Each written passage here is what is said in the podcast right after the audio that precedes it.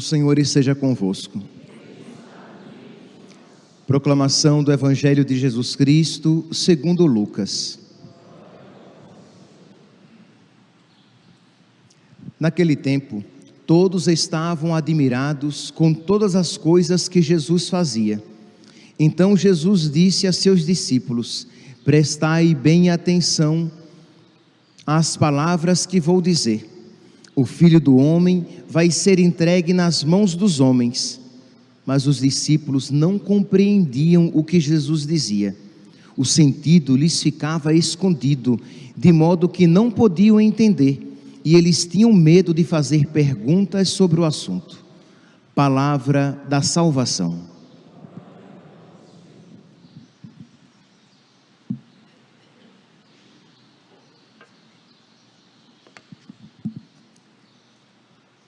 Caríssimos irmãos e irmãs, a liturgia de hoje nos dá a ocasião de refletirmos a respeito da morte, um tema que muitas vezes, sobre, sobre o qual muitas vezes não se gosta de meditar, de pensar, mas que é algo tão importante para a vida espiritual e que sempre foi tão comum na espiritualidade cristã, na espiritualidade católica, a meditação sobre a morte.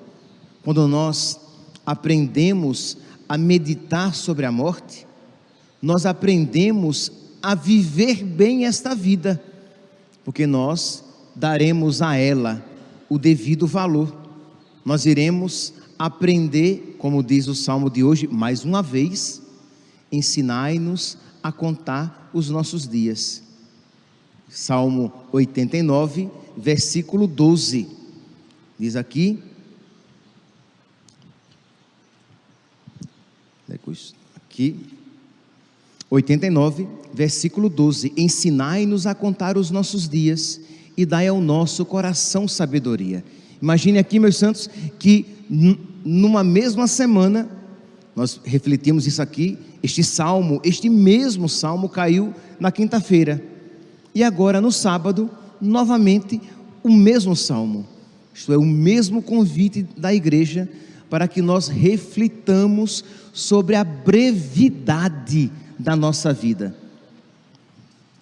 Pensando na homilia de hoje, então, eu tomei aquele texto, um texto conhecido da liturgia das horas, da da imitação de Cristo, do livro primeiro do capítulo 23. Quem tiver depois em casa, imitação de Cristo, livro 1, capítulo 23, que ele faz uma reflexão sobre a morte. Diz assim: Muito depressa chegará teu fim neste mundo. Vê, pois, como te preparas. Nós temos existe uma tendência em nós de pensar que nós teremos uma vida longa, de que nós seremos longevos, de que nós chegaremos a envelhecer, os dentes vão cair, a, a cara vai enrugar, nós ficaremos envergados e aí sim nós morreremos. Sim, esta é, digamos, este é o caminho natural é o caminho comum, é o percurso que mais ou menos a maioria vai percorrer, mas não necessariamente todos. A primeira leitura de hoje, retirada do livro do Eclesiastes, no capítulo 11, fala sobre isso. Diz assim: lembra, né? Vamos aqui novamente entrar no contexto do livro do Eclesiastes. Não existia a esperança na ressurreição a fé na ressurreição será revelada posteriormente. Então Israel ainda não cria na ressurreição dos mortos, não esperava a ressurreição dos mortos, cria apenas na imortalidade da alma, que todos morriam e todos eram levados para o Sheol, né? compreendido como um dormitório comum, um lugar comum em que todos iriam dormir no pó da terra. Então, nesta mentalidade, o que é que era compreendido? Que Deus recompensava o bem e castigava os males aqui neste mundo. Mas lembrando, meus santos, esta é uma fé judaica daquela época. Essa não é a fé católica. Nós católicos não cremos que Deus necessariamente recompense nesta vida as coisas boas e castigue nesta vida as coisas más. Porque pode ser que uma pessoa faça muitas coisas más e tenha uma vida próspera, uma saúde de ferro, que nenhuma desgraça lhe visite. E isso é péssimo. Isto é, porque ele não verá nas ocasiões tristes da sua vida um motivo para se converter. Ele está se encaminhando para a condenação. Quando algo triste nos acontece, quando a, visi, quando a doença nos visita, é uma ocasião de nós, isso é bênção de Deus. Isso pode ser vivido como uma bênção de Deus, porque faz com que nós coloquemos a barba de molho e pensemos: epa, a minha vida está passando, e o que é que eu estou fazendo dela? eu preciso me converter, porque um dia a morte vai chegar, e aí eu terei que prestar contas a Deus pela minha vida. Então, uma pessoa má e que tem uma vida muito boa, isso é péssimo, porque ela vai perseverar na sua maldade e muito provavelmente na sua maldade morrerá e se perderá para sempre. Pois bem, então, mas era essa a mentalidade de então, de que tudo aquilo que de bom que Deus poderia nos dar, Ele nos daria nessa vida. Então, o que é que o Eclesiastes diz? Sem que você se afaste de, de Deus, aproveite a vida aqui na terra. Sem que você se afaste dos mandamentos de Deus, viva o agora. E a gente vê muitas vezes algo nesse sentido, né? Então é isso que o Eclesiastes aqui está dizendo. Alegra-te, jovem, na tua adolescência, porque para a mentalidade aqui do Eclesiastes, a melhor idade não é a partir dos 60, não. A melhor idade é na adolescência, é onde você está no auge da sua ju juventude. Então, alegra-te, jovem, na tua adolescência, e que o teu coração repouse no bem então ele, ele não está ensinando como o mundo pagão diz, a, a, aproveite a adolescência, viva todas as experiências, entendeu? É, carpendim, isto é, aproveite agora, comamos e bebamos, porque amanhã morreremos. Não é exatamente isso o que o Eclesiastes está dizendo. Ele diz apenas o que? Aproveite agora, aproveite com Deus, mas aproveite agora, porque você tem só agora. Então ele continua: segue as aspirações do teu coração e os desejos dos teus olhos. Fica sabendo, porém, aí vem, que de tudo isso te pedirá contas Deus. Isto é, Deus, se tu te desviares, Deus te castigará nesta vida, lembre. Então, tira a tristeza do teu coração, afasta a malícia do teu corpo, pois a adolescência e a juventude são vaidade. Isto é, a adolescência e a juventude passarão. Lembra-te do teu Criador nos dias da, da juventude, antes que venham os dias da desgraça. Antes, aí vem, antes que se obscureçam o sol, a luz, a lua e as estrelas. Isto é, antes que você comece a perder a visão. A gente vai envelhecendo, vem catarata, vem glaucoma, vem tanta coisa que a gente vai perdendo, vem a vista cansada. Então ele diz: olhe, você não se esqueça de Deus, antes que a vista comece a ficar cansada, antes que a luz fuja dos seus olhos e que os guardas da casa comecem a tremer. Isto é, os guardas da casa são os braços e as pernas que protegem o corpo na luta ou quando foge. Então, quando os guardas da casa começarem a tremer, é porque nós começamos a envelhecer, perdemos as forças. Então, o que é que ele diz? Lembra-te do teu Criador, antes que a velhice te visite. Porque, meus santos, nem sempre uma vida longa é uma vida abençoada, né? Às vezes a pessoa, quanto mais vive, mais pecado ela junta. Quanto mais o tempo passa, pior ela se torna. De modo que era melhor ter morrido jovem, porque pelo menos teria morrido na amizade com o Senhor. Então, é essa ideia de que vida longa, nem sempre, se você não souber aproveitar, a vida longa será uma desgraça porque será uma vida longa no pecado, uma vida longa na desobediência, uma vida longa na ingratidão a Deus, uma vida longa no desperdício das graças que Deus lhe concede, uma vida longa no apego aos pecados, uma vida longa na preguiça para as coisas espirituais, uma vida longa na, na busca simplesmente das coisas deste mundo. Então percebe que vida longa ou vida curta, são realidades indiferentes. O que importa é se você está na amizade com Deus. E ele continua: antes que se curvem os homens robustos. A gente vai envelhecendo e vai se envergando. E aqui, meus santos, pensemos, hein?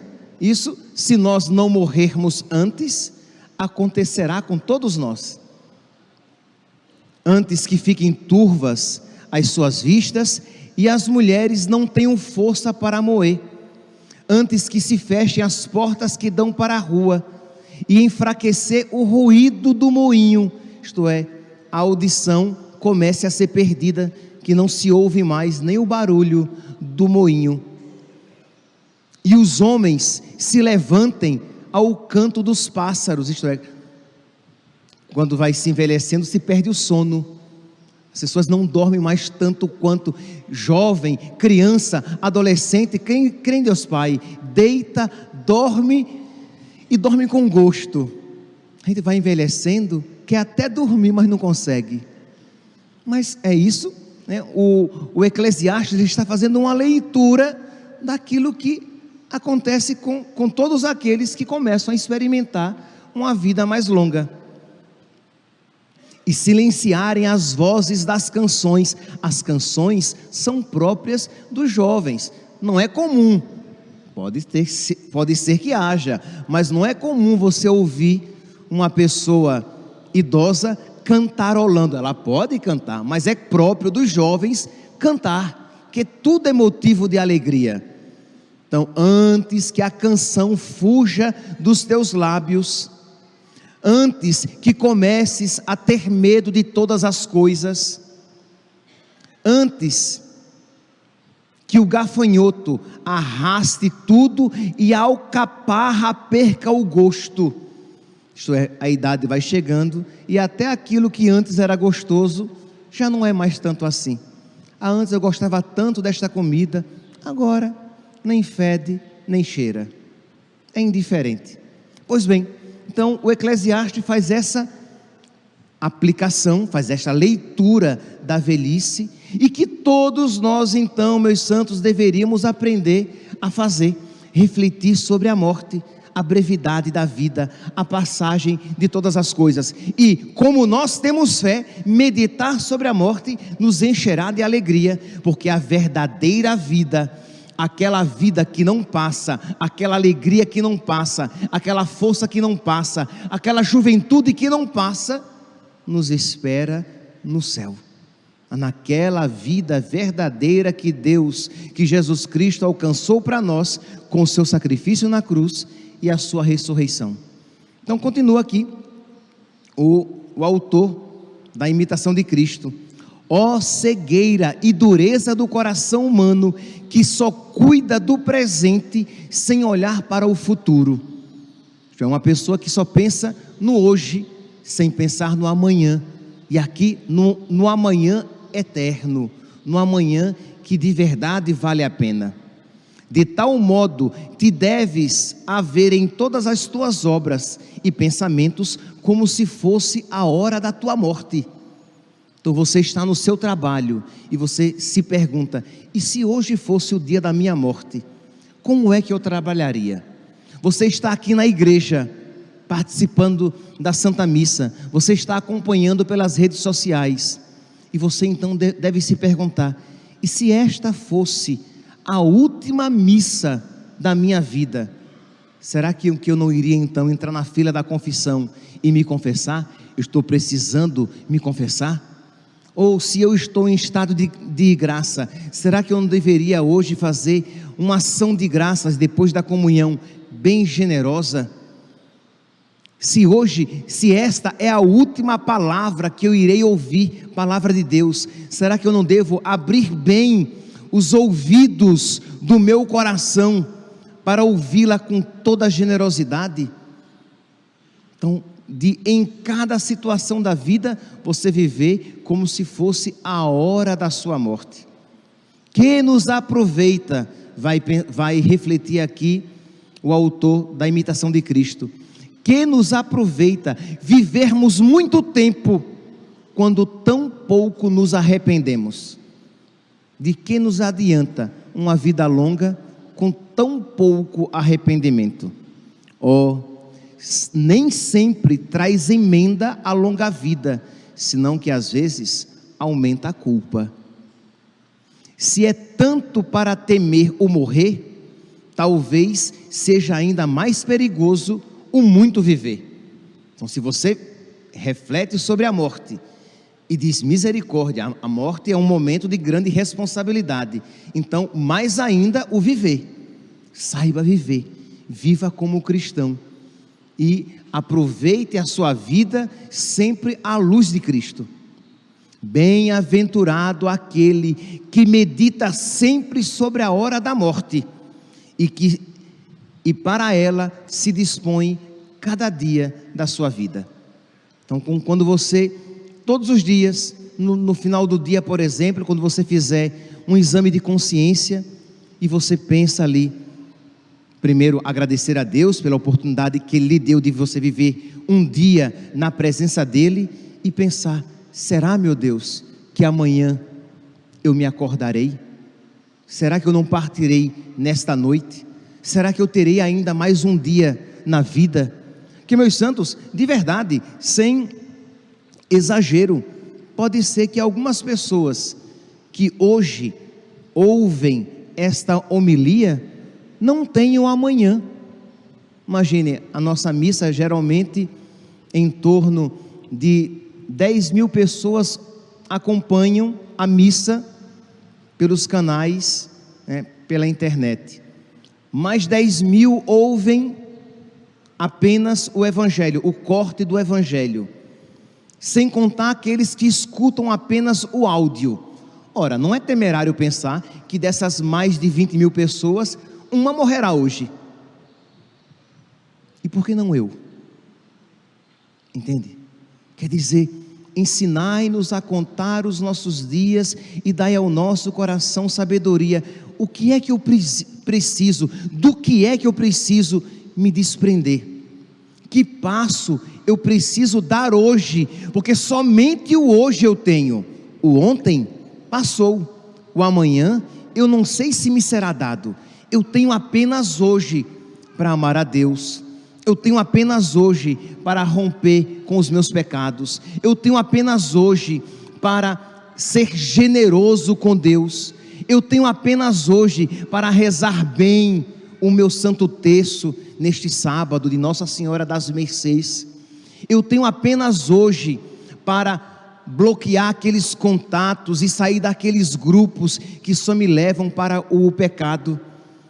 Eu tenho apenas hoje para fazer aquilo que agrada a Deus, para que, se hoje for o dia do meu encontro com o Senhor, eu esteja mais preparado do que ontem.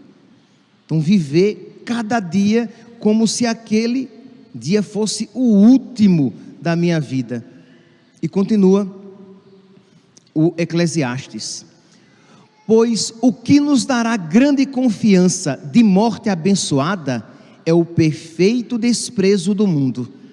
Então, para que você tenha segurança de que a sua morte será uma morte feliz, é se você tem desprezado o mundo, se você tem progredido na virtude, se, se você tem amor à disciplina, se você tem rigor na penitência, se você é pronto na obediência, se você renuncia a si mesmo e se você tem paciência de sofrer, unindo-se a Cristo crucificado. Você ouve essas coisas e diz misericórdia. Eu vou repetir aqui a lista, tá? Isto é, para você saber que você terá uma morte feliz. Se você é perfeito no desprezo do mundo, se você progride na virtude, se você tem amor à disciplina, se você tem rigor na penitência, se você é pronto na obediência, isto é, se você é rápido na obediência, quando você percebe que Deus lhe pede algo, você obedece. Se você é pronto na obediência, se você aprende a renunciar a si mesmo, e se você é paciente nos sofrimentos da sua vida, unindo-se a Cristo. Você ouve esta lista, eu não sei vocês, mas eu ouço essa lista e digo, crê em Deus Pai. Não estou assim eu não preencho todos esses requisitos. E os requisitos que preencho, não muitos, não muito bem os preencho. Não estou tão perfeitamente adequado a eles. Então, meus irmãos, ensinai-nos a contar os nossos dias e dai ao nosso coração sabedoria. Então, hoje, pedir a Deus, Senhor, por misericórdia, e aqui com toda a sinceridade, de você dizer: Meu Deus, eu sou miserável, a minha vontade, ela é tão débil, eu sou tão inconstante nos meus propósitos, me dá um novo coração. Meu Deus, hoje, a tua Mãe Santíssima, ela é invocada em toda a igreja como Senhora das Mercês né? Nossa Senhora das Mercês, Nossa Senhora das Mercedes, das graças concedidas. Pois bem, minha mãe, pois bem, meu Deus, pela tua Mãe Santíssima, pelas mãos da tua Mãe Santíssima, concede-me a graça de um coração novo, concede-me a graça de uma sabedoria, desta sabedoria que me ensina a contar os, os meus dias, sempre que eu passo né? um segredo. Sempre que eu passo diante da imagem de São Miguel e toco-lhe a cabeça, é sempre pedindo esta sabedoria, para que eu tenha sabedoria do alto, não apenas inteligência para as coisas da terra, e livra-me Deus da da sabedoria que é pseudo, que é falsa sabedoria mundana, não que eu tenha sabedoria celeste, que eu tenha sabedoria do alto, que eu tenha sabedoria do espírito, que eu tenha esta sabedoria que eu só posso recebê-la. Eu não posso me dar a mim mesmo esta sabedoria, porque ela é sobrenatural. Ela não é uma sabedoria que se aprende nos livros ela não é uma sabedoria que se aprende com a experiência da vida, ela é uma sabedoria que vem do alto, que vem de Deus. É aquela sabedoria que nós pedimos a Deus né, quando rezamos a nossa quaresma de São Miguel. Senhor Jesus Cristo, santificai-nos por uma bênção sempre nova e concedei-nos, por intercessão de São Miguel, a sabedoria que nos ensina a juntar riquezas no céu e a trocar os bens do tempo presente pelos bens eternos. Nós precisamos, meus santos, aprender a rezar as palavras que pronunciamos, né? Porque às vezes pronunciamos, mas não meditamos. Este povo me honra com os lábios, mas o seu coração está longe de mim. Nós temos palavras religiosas, mas elas não produzem o fruto necessário, porque eu não medito sobre elas, eu não rumino estas palavras, eu não coloco a minha inteligência nelas, para que eu as veja e as deseje e as suplique de verdade. Eu não, eu apenas vomito as palavras. E aí elas não caem no meu coração, elas não fincam raízes na minha alma e não produzem os frutos que deveriam. Então, pedir a Deus hoje, você ouviu essas palavras, o que é necessário para ter uma morte tranquila, uma morte feliz, uma morte santa. Você ouve e diz: Epa, misericórdia, eu não estou assim preparado para morrer. Então vamos lá, então vamos meditar sobre estas palavras. Vamos, vamos meditar sobre as virtudes que nos são necessárias. Vamos lá, vou repetir pela terceira vez, porque estou terminando. Já, é finalzinho da, da homilia. Vamos lá. Quais são as virtudes necessárias para bem morrer? Isto vou repetir para que você se lembre bem na hora de meditar. Para que a sua inteligência guarde. Para que você apreenda. Para que você né, mantenha essas palavras no, no seu coração e quem sabe depois da comunhão você possa fazer na sua ação de graças uma meditação sobre estas virtudes de que você necessita para ter uma morte feliz, uma morte tranquila, uma morte santa, ou como diz o livro do Apocalipse, uma morte no Senhor. Felizes são aqueles que morrem no Senhor. Pois bem, o que nos dará a confiança na hora da morte é o perfeito desprezo do mundo, o desejo ardente do progresso na virtude, o amor à disciplina, o rigor na penitência, a prontidão na obediência, a renúncia de si mesmo e a paciência em sofrer por amor a Cristo qualquer adversidade que Nossa Senhora interceda por nós e que nós, confiantes na intercessão de Nossa Senhora, unidos a ela, a Deus, supliquemos estas graças para que, quando chegar a hora da nossa morte, quem sabe hoje, estejamos preparados para nos encontrar com Cristo. Louvado seja nosso Senhor Jesus Cristo, para sempre seja louvado.